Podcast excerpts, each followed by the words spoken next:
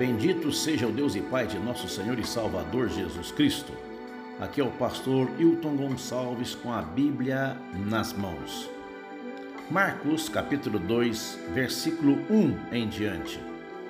E alguns dias depois entrou outra vez em Cafarnaum e soube-se que estava em casa. E logo se juntaram tantos que nem ainda nos lugares junto à porta cabiam, e anunciava-lhes a palavra. E vieram ter com ele conduzindo um paralítico trazido por quatro. E não podendo aproximar-se dele, por causa da multidão, descobriram o telhado onde estava, e fazendo um buraco, baixaram o leito em que jazia o paralítico. E Jesus, vendo a fé deles, disse ao paralítico: Filho, perdoados estão os teus pecados. E estavam-lhe assentados alguns dos escribas que arrazoavam em seus corações, dizendo: Por que diz este assim blasfêmias? Quem pode perdoar pecados senão Deus? E Jesus, conhecendo logo em seu espírito que assim arrazoavam entre si, lhes disse: Por que arrazoais sobre estas coisas em vossos corações? Qual é mais fácil, dizer ao paralítico: Estão perdoados os teus pecados, ou dizer-lhe: Levanta-te, toma teu leito e anda? Ora, para que saibais que o Filho do Homem tem na terra poder para perdoar pecados, disse ao paralítico: A ti te digo, levanta-te. E levantou-se, tomando logo seu leito, saiu em presença de todos, de sorte que todos se admiravam e glorificavam a Deus, dizendo: Nunca vimos tal coisa. Que relato maravilhoso temos aqui! Felizes os que desejam os que se esforçam para ouvir a voz de Deus. Quem deseja ouvir a voz de Deus nunca são ou nunca é decepcionado. E logo, logo você poderá dizer, se tem desejo de ouvir a voz de Deus, de chegar à presença de Deus, você também poderá dizer: nunca vimos nada igual. Existem pessoas necessitadas, como é o caso deste paralítico, precisando de ajuda. Ele jamais chegaria à presença de Jesus pelo tumulto que estava na porta e também porque a sua condição era estava em cima de uma cama. Ora, sempre existe pessoas necessitadas. E se você levantar os olhos um pouco mais à frente do seu umbigo, você poderá vê-las. Se coloque à disposição para ajudar. Nós temos um paralítico nesta passagem bíblica, um paralítico impossibilitado de andar em uma situação desesperadora. Aquele paralítico jamais andaria se não fosse quatro homens dispostos a enfrentar as dificuldades para ajudá-lo e colocá-lo à presença de Jesus. Quantos paralíticos espirituais existem à sua volta? Quantos paralíticos espirituais existem dentro de sua casa? Eles são impossibilitados de andar para Deus estão em situações desesperadoras, mas não podem fazer nada. É necessário que alguém os ajude? Marcos capítulo 2, versículo 3, vemos que existem pessoas que são solidárias, que enfrentam desafios para ajudar, não perdem a esperança com ninguém. Ajudar e não apenas ser ajudado. Provavelmente quatro homens olhou para o paralítico, olhou para aquela porta cheia de gente mas disse ao paralítico: Hoje você vai andar. Porque a questão da cura que Jesus vê a fé deles, claro que inclui o paralítico, mas vê a fé deles e cura o paralítico, perdoando também seus pecados. Jesus viu a fé dos ajudantes. A ação ousada deles foi suficiente para Jesus ver a fé que tinham Jesus viu a necessidade maior daquele paralítico que era o perdão e disse-lhe: Perdoados estão os teus pecados. Significa que Jesus está interessado em curar o interior e depois o exterior. Talvez você está buscando tantas bênçãos exteriores, mas Jesus quer curar o seu interior, seu emocional, seu psicológico. Ele quer curar a tua vida, perdoando os teus pecados, te dando uma nova vida. Imagine comigo aqueles quatro homens lá do alto do telhado olhando para baixo e esperando, e provavelmente diziam aos outros: Hoje ele vai andar, hoje ele anda. Jesus vê o interesse daqueles que desejam ajudar. Existem aqueles que já não crê que Jesus perdoa pecados, também não aceitam o perdão, não perdoam e não querem o perdão. Perdoar pecados e curar o paralítico são duas coisas impossíveis ao homem, mas possível a Deus. Ele é o Deus do impossível. Ele é o Deus do impossível. Ele acalma ventos e tempestades. Ele acalma o mar. Ele é o Deus do impossível. Você crê? Como está as suas necessidades? Está tão desesperador assim? Eu quero dizer que sua dificuldade é fácil para Deus. Permita que Ele perdoe os teus pecados. Arrependa-se, coloque-se nas mãos dele e Ele vai te dizer: Perdoados estão os teus pecados. Levanta-te, não fique prostrado, não fique nesta cama, levanta-te agora em nome de Jesus e anda. Sim, levanta-te, toma tua cama e vai para a tua casa. E então muitos irão dizer: Nunca vimos coisa igual. Jesus Cristo não quer que você seja carregado, mas que você carregue, que você ajude. Talvez seu esposo está esperando você se levantar. Tua família não aguenta mais ver você nesta maca, nesta cama de miséria, de ver você vegetando no pecado, mas quer você tendo uma nova vida. Levante-se agora em nome de Jesus, receba o perdão e a cura, para a glória do nome do Senhor, benefício da sua vida espiritual. Amém. O Senhor te abençoe e te guarde, o Senhor faça resplandecer o seu rosto sobre ti e tenha misericórdia de ti. O Senhor sobre ti levante o seu rosto e te dê a paz. Amém e amém.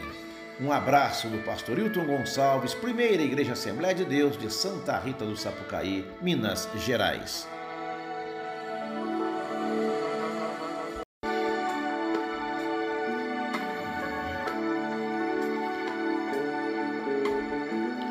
Bendito seja o Deus e Pai de nosso Senhor e Salvador Jesus Cristo.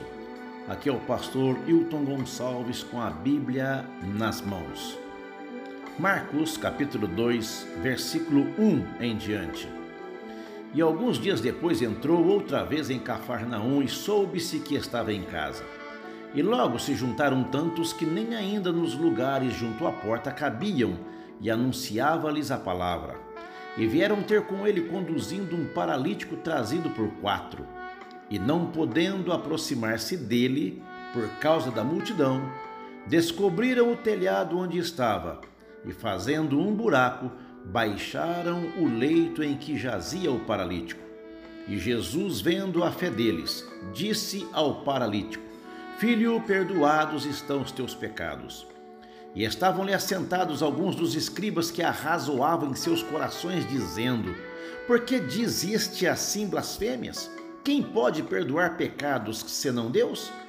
E Jesus, conhecendo logo em seu espírito que assim arrazoavam entre si, lhes disse: Por que arrazoais sobre estas coisas em vossos corações? Qual é mais fácil, dizer ao paralítico: Estão perdoados os teus pecados, ou dizer-lhe: Levanta-te, toma teu leito e anda? Ora, para que saibais que o Filho do Homem tem na terra poder para perdoar pecados, disse ao paralítico: A ti te digo, Levanta-te. E levantou-se, tomando logo seu leito, saiu em presença de todos, de sorte que todos se admiravam e glorificavam a Deus, dizendo: Nunca vimos tal coisa. Que relato maravilhoso temos aqui! Felizes os que desejam, os que se esforçam para ouvir a voz de Deus. Quem deseja ouvir a voz de Deus nunca são ou nunca é decepcionado. E logo, logo você poderá dizer, se tem desejo de ouvir a voz de Deus, de chegar à presença de Deus, você também poderá dizer: nunca vimos nada igual. Existem pessoas necessitadas, como é o caso deste paralítico, precisando de ajuda. Ele jamais chegaria à presença de Jesus pelo tumulto que estava na porta e também porque a sua condição era estava em cima de uma cama. Ora, sempre existe pessoas necessitadas. E se você levantar os olhos um pouco mais à frente do seu umbigo, você poderá vê-las. Se coloque à disposição para ajudar. Nós temos um paralítico nesta passagem bíblica, um paralítico impossibilitado de andar. em uma situação desesperadora. Aquele paralítico jamais andaria se não fosse quatro homens dispostos a enfrentar as dificuldades para ajudá-lo e colocá-lo à presença de Jesus. Quantos paralíticos espirituais existem à sua volta? Quantos paralíticos espirituais existem dentro de sua casa? Eles são impossibilitados de andar para Deus. Estão em situações desesperadoras, mas não podem fazer nada. É necessário que alguém os ajude? Marcos capítulo 2, versículo 3, vemos que existem pessoas que são solidárias, que enfrentam desafios para ajudar, não perdem a esperança com ninguém. Ajudar e não apenas ser ajudado. Provavelmente quatro homens olhou para o paralítico, olhou para aquela porta cheia de gente, mas disse ao paralítico: Hoje você vai andar porque a questão da cura que Jesus vê a fé deles, claro que inclui o paralítico, mas vê a fé deles e cura o paralítico, perdoando também seus pecados. Jesus viu a fé dos ajudantes. A ação ousada deles foi suficiente para Jesus ver a fé que tinham. Jesus viu a necessidade maior daquele paralítico que era o perdão e disse-lhe: Perdoados estão os teus pecados. Significa que Jesus está interessado em curar o interior e depois o exterior. Talvez você está buscando tantas bênçãos exteriores, mas Jesus quer curar o seu interior, seu emocional, seu psicológico. Ele quer curar a tua vida, perdoando os teus pecados, te dando uma nova vida. Imagine comigo aqueles quatro homens lá do alto do telhado olhando para baixo e esperando, e provavelmente diziam aos outros: hoje ele vai andar, hoje ele anda. Jesus vê o interesse daqueles que desejam ajudar.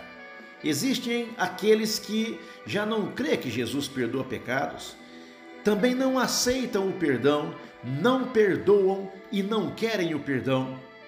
Perdoar pecados e curar o paralítico são duas coisas impossíveis ao homem, mas possível a Deus.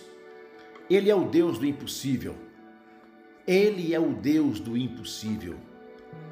Ele acalma ventos e tempestades. Ele acalma o mar. Ele é o Deus do impossível. Você crê? Como está as suas necessidades?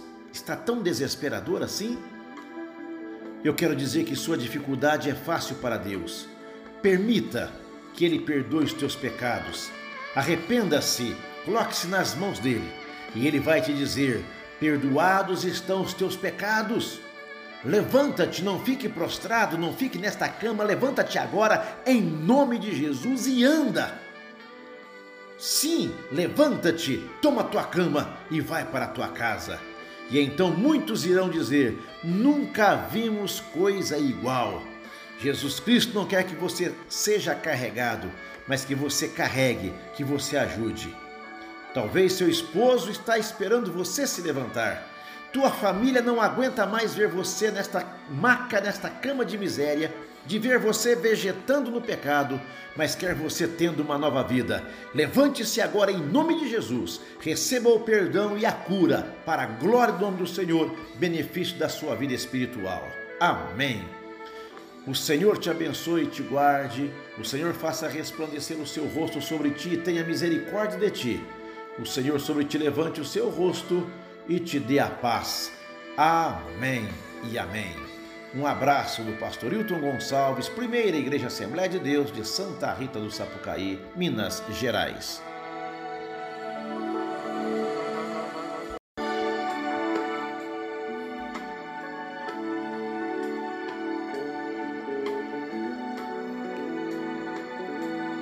Aleluia, aqui estamos nós com a Bíblia aberta nas mãos receba os cumprimentos do pastor Hilton Gonçalves, aqui da Primeira Igreja Assembleia de Deus de Santa Rita do Sapucaí. Minha Bíblia está aberta em Marcos capítulo 10, versículo 13 ao 16. E traziam-lhe meninos para que lhes tocasse, mas os discípulos repreendiam aos que lhes traziam. Jesus, porém, vendo isto, indignou-se e disse-lhes: Deixai vir os pequeninos a mim, e não os impeçais, porque dos tais é o reino de Deus. Em verdade vos digo que qualquer que não receber o reino de Deus como menino, de maneira nenhuma entrará nele. E tomando-os nos seus braços e impondo-lhes as mãos, os abençoou. Qualquer que receber o reino como criança, como menino, Jesus mostra aos discípulos a necessidade de ser simples, simples, claro, como crianças. Por que como crianças? Uma criança é crédula. Uma criança perdoa e esquece. Uma criança anima-se rapidamente. Criança cai e se levanta sem medo de cair novamente. criança ama estar nos braços do Pai Celestial. Criança é simples. Criança crê nos sonhos, crê que tem tudo mesmo não tendo nada em suas mãos. É por isso que Marcos, no capítulo 10, versículo 15, Jesus diz: Em verdade vos digo que qualquer que não receber o reino de Deus como menino, de maneira nenhuma entrará nele. Que bom como uma criança recebe o reino de Deus. De que maneira? Fala-se de coração sincero. Fala-se de coração confiante. Uma pessoa perdoada e perdoando. Uma pessoa esquecendo-se das ofensas. Receber o reino de Deus como criança é viver na pureza, crendo plenamente, é sonhando, visualizando, trazendo à existência vivendo antecipadamente. Ser como criança é confiar. Você já viu uma criança preocupada com o dia de amanhã? Você já viu uma criança preocupada se amanhã ela vai almoçar ou não? Já viu uma criança preocupada com o que deve vestir ou não? Você já viu uma criança dormir ou ficar a noite toda acordada, preocupada se vai ter café da manhã ou não?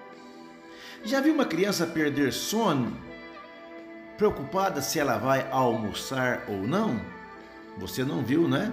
Também não vi, porque quando eu era criança eu também não me preocupava com isto. Isso não é preocupação das crianças, é preocupação do pai, é preocupação da mãe, preocupação do chefe da casa. O que Jesus está dizendo é exatamente isto.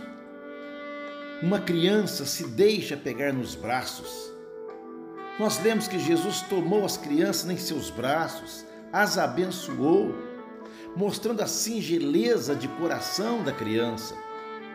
Precisamos ter corações transformados em coração de criança, coração sincero, confiante, coração perdoador, coração que esquece ofensas, coração que busca e vive a santidade e a pureza, um coração que crê plenamente que vive antecipadamente as bênçãos espirituais, um coração confiante de que amanhã, Ele, amanhã, Deus cuidará do nosso amanhã. É por isso que o apóstolo Paulo escreve que o amor tudo sofre, tudo crê, tudo espera, tudo suporta. Eu me lembro de algumas vezes ter tomado uma surra do meu pai Outras vezes me lembro tomar surras da minha mãe. Na hora da surra doía muito. Eu, claro, era uma correção. E diga-se de passagem, naquele tempo se podia dar uma pisa num filho ou na filha para corrigi-los. E quando eu me lembro de cada uma destas surras, eu louvo a Deus por elas. Louvo a Deus porque meu pai e minha mãe estavam me corrigindo. E quando olhamos para Deus também, Deus nos corrige ele nos instrui. Como crianças, devemos confiar. Como criança, devemos receber bênçãos. Como crianças, devemos receber também disciplina, o castigo, a vara do Senhor. Por isso que o salmista fala: A tua vara e o teu cajado me consolam. Ora, sejamos crianças nas mãos de Deus. Sermos perdoados por Deus e Ele perdoa-nos e esquece a ofensa. Devemos perdoar e esquecer as ofensas. Precisamos ter o caráter de uma criança, Sim, para que possamos continuar dependentes de Deus, nosso Pai. Papai Celestial sabe cuidar de cada um de nós muito bem. E se você está precisando de um carinho e de um afago, Jesus Cristo te toma nos seus braços e te diz: acalma-se, eu te abençoo. E você vai sentir a paz no teu coração, livre de preocupação, porque o amanhã pertence a Ele. Glória, pois, a Ele eternamente. Amém. A graça do Senhor Jesus Cristo, o grande amor de Deus, nosso Pai, a comunhão e as consolações do Espírito Santo seja sobre a sua vida agora e sempre. Amém e amém, Senhor Jesus. Tenhamos caráter de criança. Amém.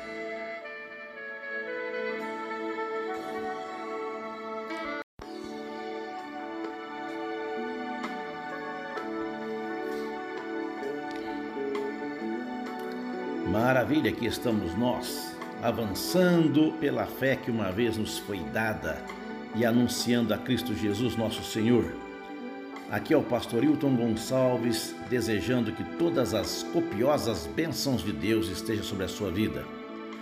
Estou com a Bíblia aberta na mão, Marcos capítulo 10, versículo 17 ao 25. Ouça bem. E pondo-se a caminho, Correu para ele um homem, o qual se ajoelhou diante dele e lhe perguntou: Bom mestre, que farei para herdar a vida eterna? Jesus lhe disse: Por que me chamas bom? Ninguém há bom senão um que é Deus. Tu sabes os mandamentos: Não adulterarás, não matarás, não furtarás, não dirás falsos testemunhos, não defraudarás alguém, honra teu pai e tua mãe. Ele, porém, respondendo, lhe disse: Mestre, tudo isso guardei desde a minha mocidade. E Jesus, olhando para ele, o amou e lhe disse: Falta-te uma coisa. Vai, vende tudo quanto tens e dá aos pobres, e terás um tesouro no céu, e vem e segue-me. Mas ele, pesaroso desta palavra, retirou-se triste porque possuía muitas propriedades. Então Jesus, olhando em redor, disse aos seus discípulos: quão dificilmente entrarão no reino de Deus os que têm riquezas.